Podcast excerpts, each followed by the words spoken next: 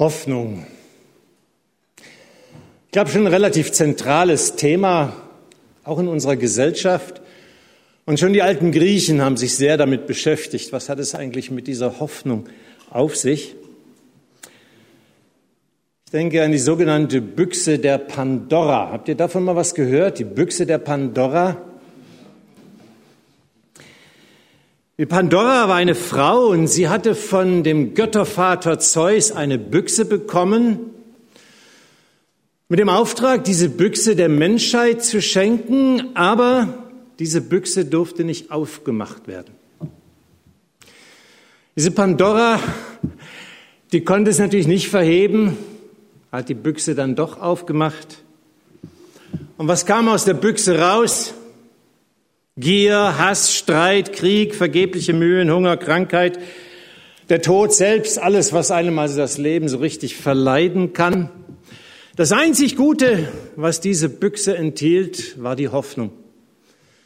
Aber bevor die Hoffnung auch entweichen konnte in die Welt, wurde die Büchse wieder verschlossen. Und so wurde diese Welt zu einem trostlosen, zu einem hoffnungslosen Ort. Soweit die griechische Mythologie. Ich glaube aber, dass es nicht ganz so stimmt, denn ganz, ganz unabhängig davon, was wir hoffen, erweist sich Hoffnung immer wieder als eine starke Antriebskraft.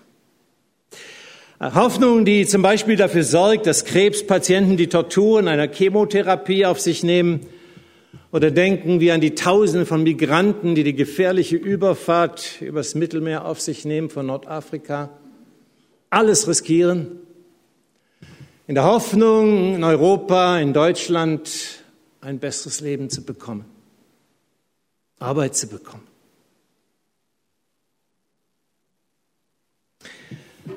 Ich denke auch an eine Frau, die mich vor einiger Zeit anrief. Eine Frau, die durch eine schwere Zeit gegangen ist. Sie erzählte mir die Geschichte von ihrem Sohn, der vor vielen Jahren in schlechte Gesellschaft gerutscht war. Er bekam Probleme mit Alkohol. Er verlor jeden Antrieb, eine Ausbildung zu machen. Er bekam sein Leben einfach nicht mehr auf die Reihe. Und ihr Mann war ratlos, er verzweifelt, er hatte keine Hoffnung mehr für seinen Sohn. Aber sie hatte Hoffnung. Und mit viel Geduld, mit viel Liebe, mit klaren Regeln und mit viel Gebet schaffte sie es schließlich, ihn da rauszuholen und auf einen neuen Weg zu bringen.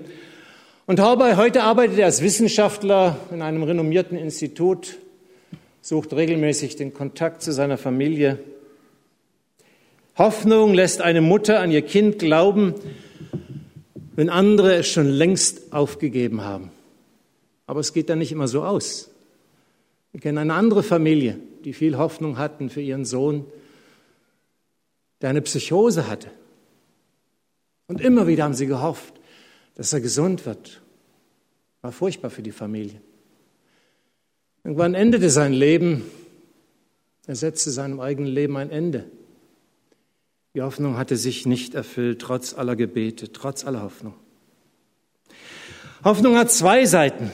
Sie kann uns helfen, ein Ziel nicht aus den Augen zu lassen. Sie kann aber auch enttäuscht werden. Und da gibt es ja auch viele deutsche Sprichworte. Hoffen und Harren machen zum Narren. Mit der Hoffnung, die allein darauf setzt, dass hier und jetzt und sichtbar etwas gut ausgeht, ist es so eine Sache. Natürlich hoffen wir, dass der Krieg bald zu Ende geht. Natürlich hoffen wir, dass sich der Klimawandel nicht so drastisch auswirkt, wie alle Prognosen vorhersagen. Wenn ein Schüler oder Student vor einer wichtigen Prüfung steht und sagt, ich hoffe, dass ich schaffe, wie viel Zuversicht steckt da drin? Oder wenn ihr zum Arzt geht, schlechte Diagnose, und er sagt, ich hoffe, dass ich Ihnen helfen kann. Wie gut werden wir danach schlafen? Selbst das bekannte Sprichwort, die Hoffnung stirbt zuletzt, das Lied, was wir gehört haben, hat ja genau den Gegentitel dazu gesetzt, die Hoffnung lebt zuerst. Das Sprichwort heißt, die Hoffnung stirbt zuletzt, zeigt zwar, wie Menschen sich auch in aussichtslosen Lagen oft noch an einen Strohhalm klammern, aber Zuversicht, das ist ja nochmal was anderes. Die Bibel greift darum etwas tiefer, wenn sie von Hoffnung redet, wie etwa in Römer 15, wo es in Vers 13 heißt, der Gott der Hoffnung aber erfülle euch mit aller Freude und Frieden im Glauben, dass ihr immer reicher werdet an Hoffnung durch die Kraft des Heiligen Geistes. Das heißt, wenn Gott selbst ein Gott der Hoffnung ist, dann muss christliche Hoffnung sich auf etwas Eindeutiges beziehen, auf etwas, auf das wir uns verlassen können und nicht etwas, was zuletzt dann doch stirbt. Und es muss eine Hoffnung sein, die nicht irgendwann dann doch abnimmt, sondern die immer weiter zunimmt. Christen leben aufwärts. Denn wir kommen dem Ziel unserer Hoffnung immer näher. Die ersten Christen hatten alle gehofft und waren auch ziemlich sicher, dass sie noch erleben werden, wie Jesus Christus selber sichtbar wiederkommt und sein Reich aufbaut. Auch Paulus hat es geglaubt. Diese Hoffnung wurde enttäuscht, aber das hat die Christen letztlich nicht in eine Krise geführt.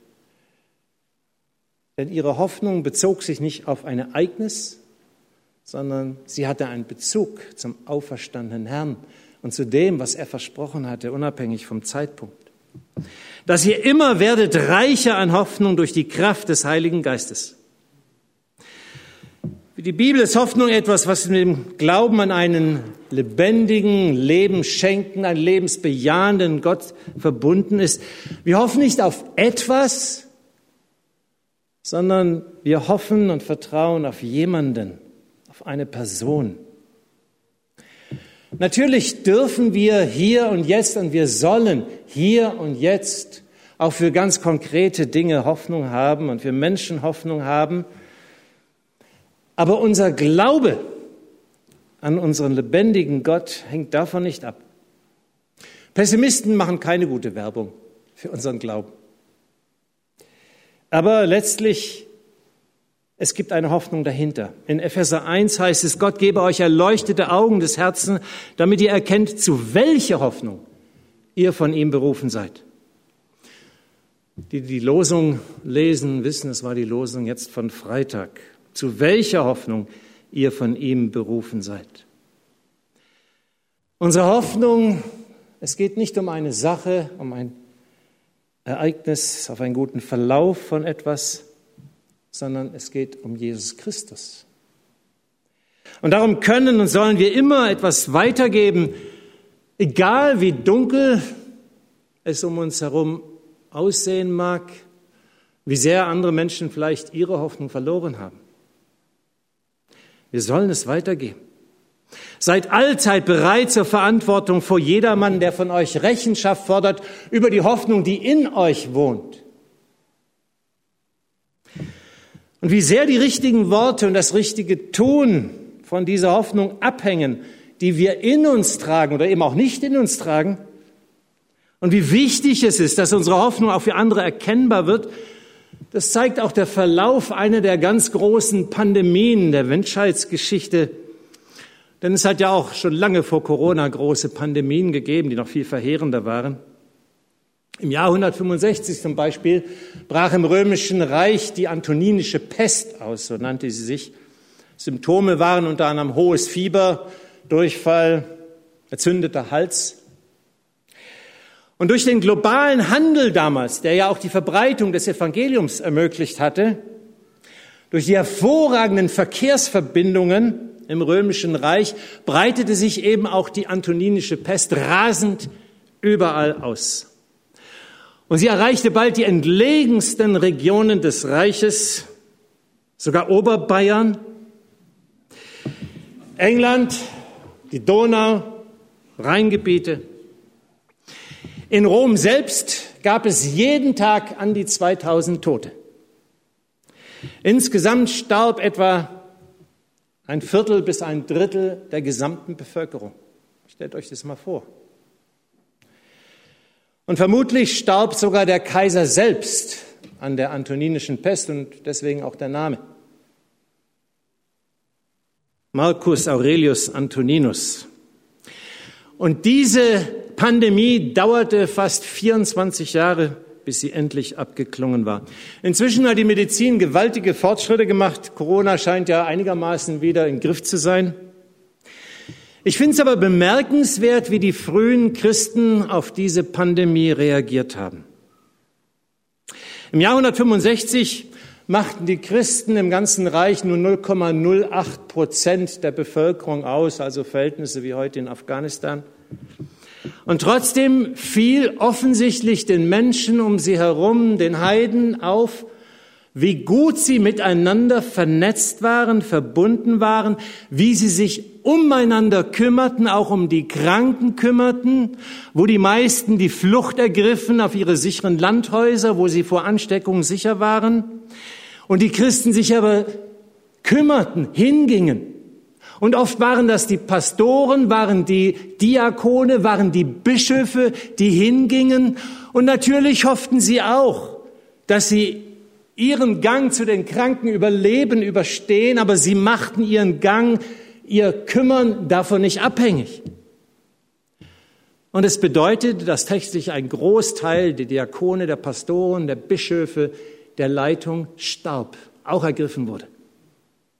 Und jede andere Organisation wäre daran zerbrochen, wenn auf einmal die Leitung nicht mehr da ist.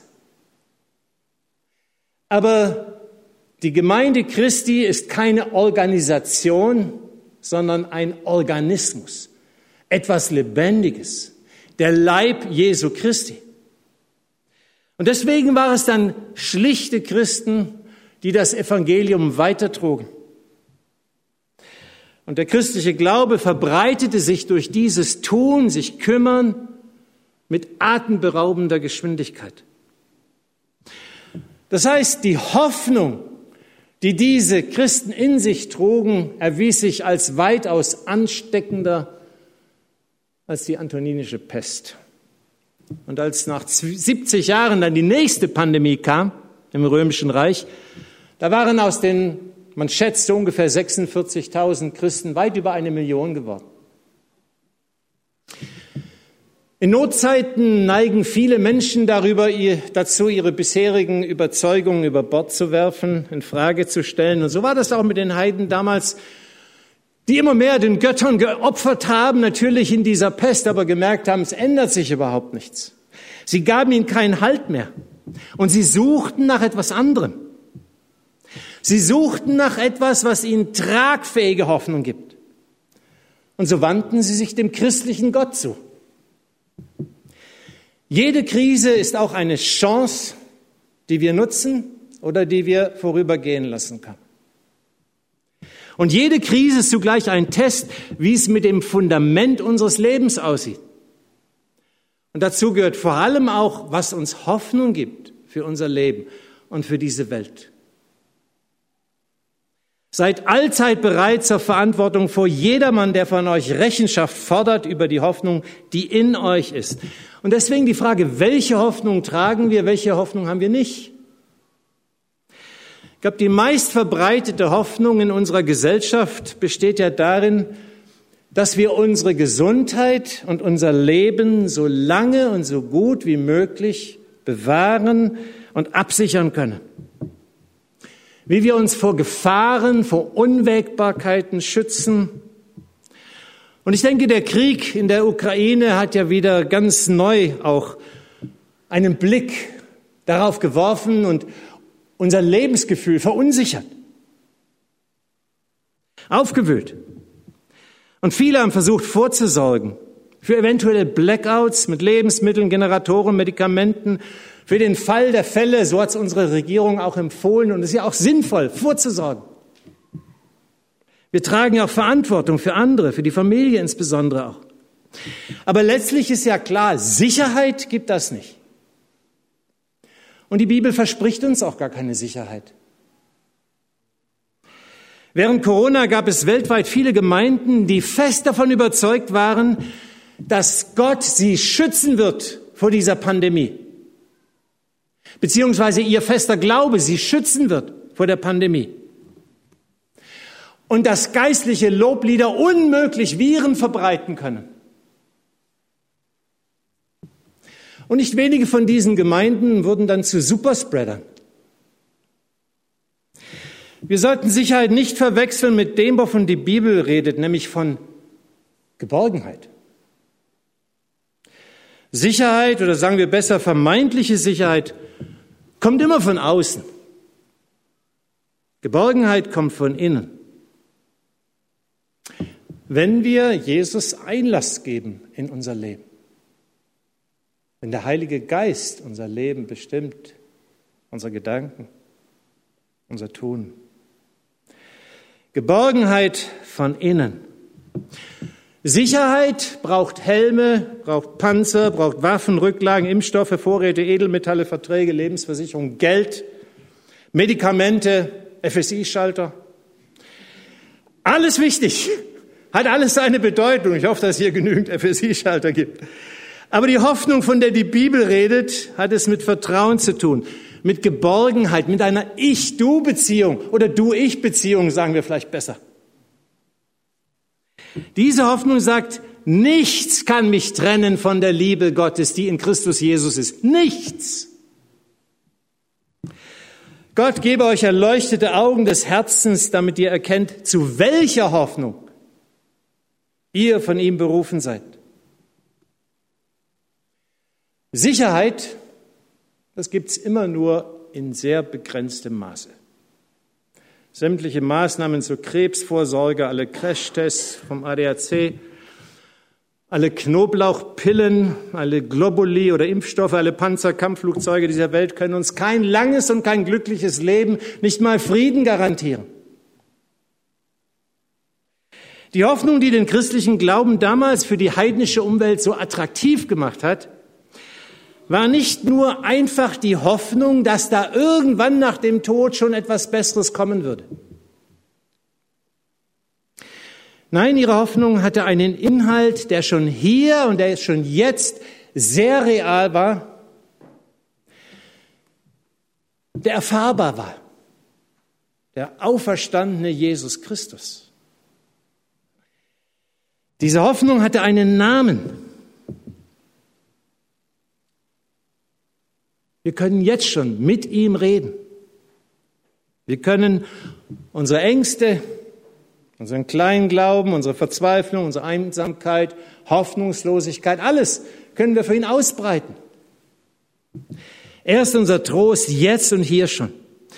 Er ist es, der uns Gewissheit gibt, dass wir Kinder Gottes sind, dass wir jetzt schon feste Geborgenheit haben in ihm. Wie ein Kind sich fühlt, geborgen in den Armen der Mutter, auch wenn vielleicht Krieg drumherum ist. So bezeugt, bezeugt der Geist selbst unserem Geist, dass wir Kinder Gottes sind. Und genau deswegen ist ja auch Panik keine angemessene Reaktion für Kinder Gottes in einer Krise.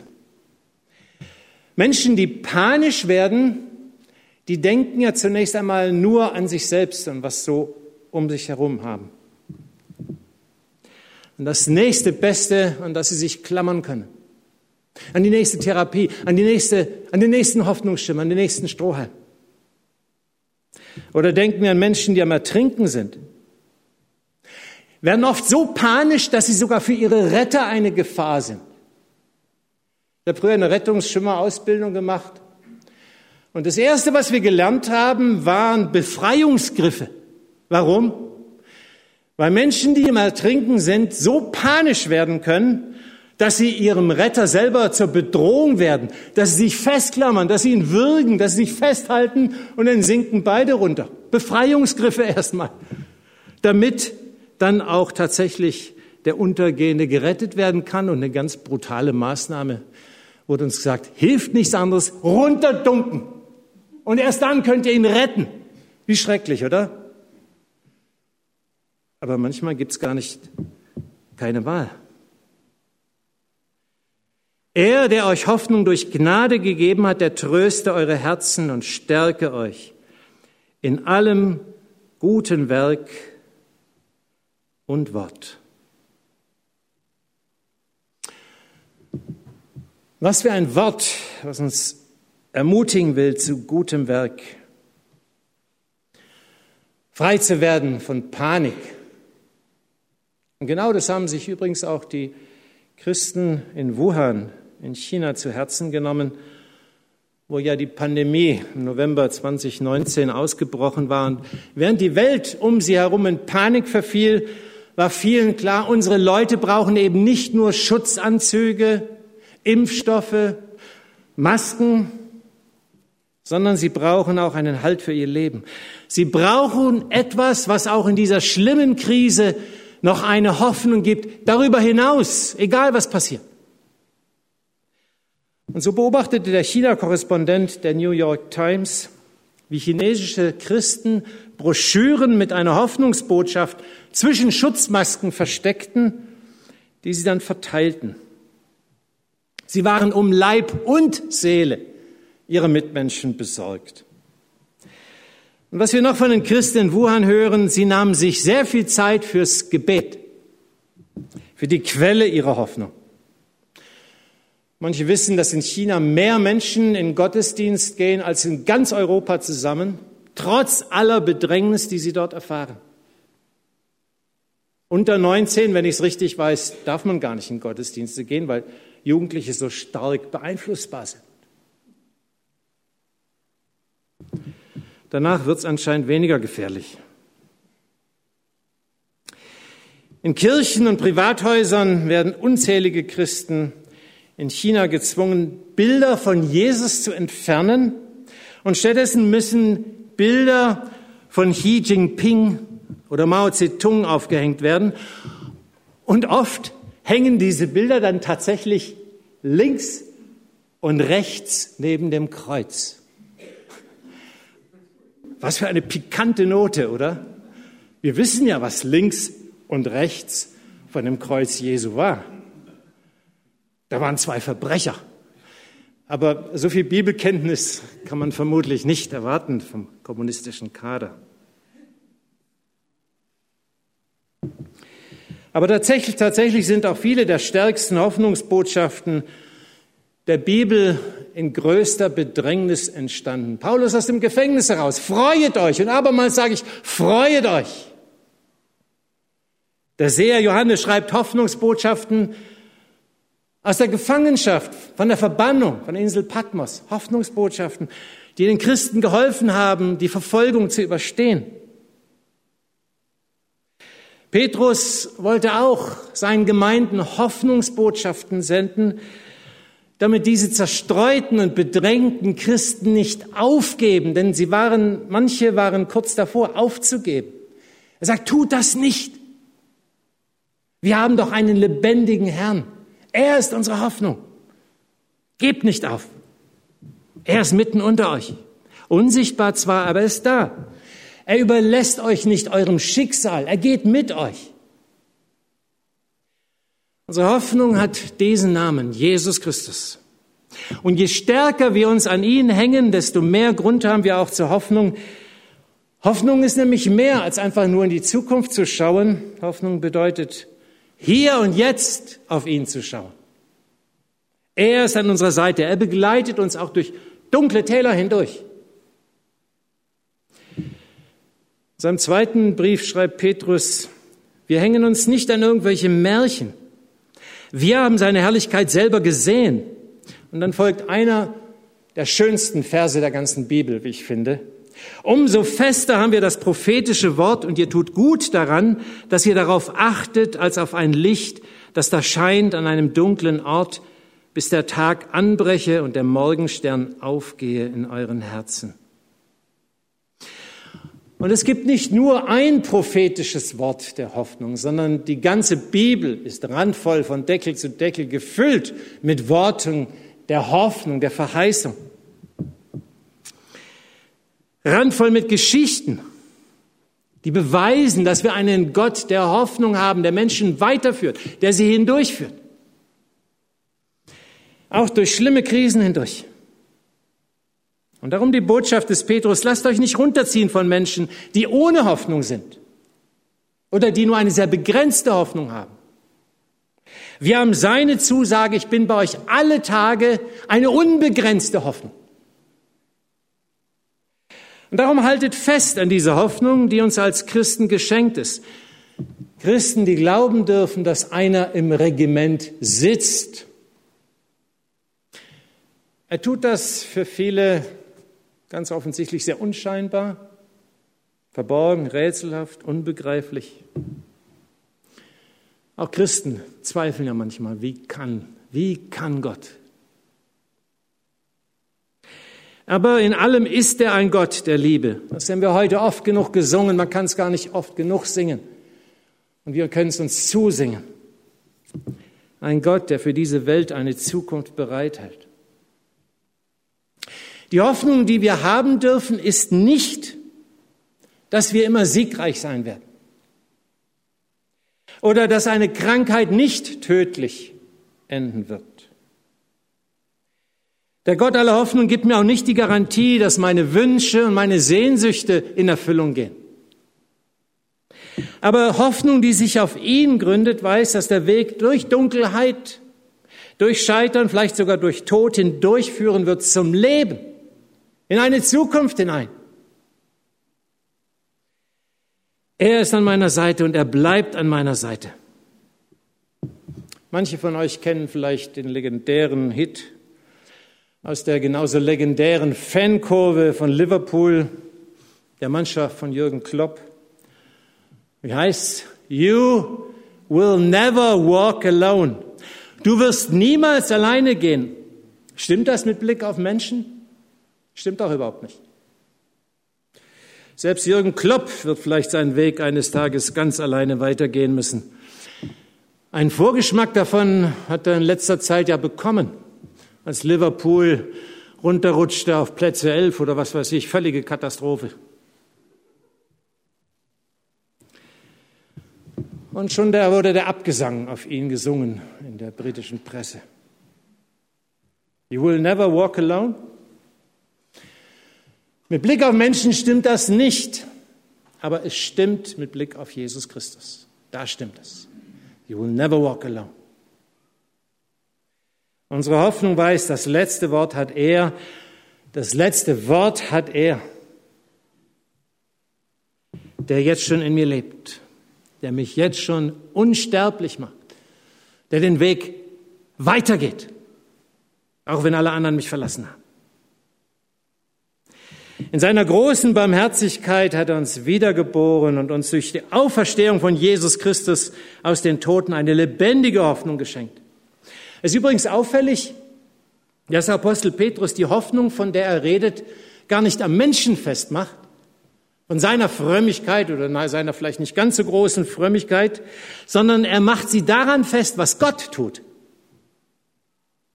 Wiedergeboren zu einer lebendigen Hoffnung, Wiedergeburt oder Geburt ist ein sehr passiver Vorgang. Ist etwas, was an mir geschieht. Passiver als Geburt kann überhaupt gar nichts sein. Ein Kind trägt nichts, absolut nichts dazu bei, dass es geboren wird. Es kann sich höchstens querstellen, sich in Steißlage bringen oder sich die Nabelschnur um den Hals wickeln, Probleme machen, wie unser Ältester. Ich werde geboren. Manchmal brauchen wir Geburtshilfe. Und ich werde auch wiedergeboren. Ein Geschenk, das allen bereitsteht, die sich danach ausstrecken, die es möchten, die Jesus hereinlassen in ihr Leben. Der Unterschied zwischen Geburt und Wiedergeburt bei der natürlichen Geburt steht der Mensch von Anfang an im Zentrum des Universums. So denkt er jedenfalls selbst. Wenn ein Baby weint, dann ganz bestimmt nicht aus Mitleid, weil die Mutter mitten in der Nacht aufstehen muss oder der Vater oder die Mutter, um es zu stillen. Es sieht und spürt nur sich selbst. Ein Mensch muss in seinem Leben erstmal lernen, dass er oder sie nicht im Zentrum dieser Welt steht. Manche lernen es nie. Die meisten lernen es, wenn sie Geschwister haben oder einen Partner, der immer mal wieder Klartext redet. Wie ist es mit der Wiedergeburt? Wiedergeboren zu einer lebendigen Hoffnung. Das bedeutet, mir werden die Augen geöffnet, dass nicht ich das Zentrum des Universums bin, meine Wünsche, meine Hoffnungen, meine Gesundheit, mein Leben, sondern dass es jemand anders gibt, der das Zentrum ist. Das Licht der Welt. Ihr wisst vielleicht, was die kopernikanische Wende ist. Vorher hat man geglaubt, das ganze Universum dreht sich um die Welt herum. Kopernikus hat gesagt, es andersrum. Die Welt dreht sich um die Sonne. Die Sonne ist das Zentrum. Das Licht der Welt ist das Zentrum. Eine viel, viel größere Welt, eine viel, viel hellere Sonne als mein kleines Gestirn. Wiedergeboren zu einer lebendigen Hoffnung heißt, ich sehe auf einmal, es geht um Gottes Welt, um seine Zukunft, um seine Pläne, um seine Pläne mit mir, die viel besser sind als meine eigenen, um seine Pläne mit dieser Welt. Es geht nicht nur um mich, es geht um die Welt. So sehr hat Gott die Menschen geliebt, die Welt geliebt, er ist das Licht. Er ist meine Hoffnung. Ich lebe doch nun nicht mehr ich, sondern er in mir. Und darum ist die Hoffnung, aus der wir leben, auf die wir hinleben, unzerstörbar. Wir dürfen an ihm festhalten, weil wir von ihm festgehalten sind, weil er unsere Hoffnung ist, heute und für immer. Amen.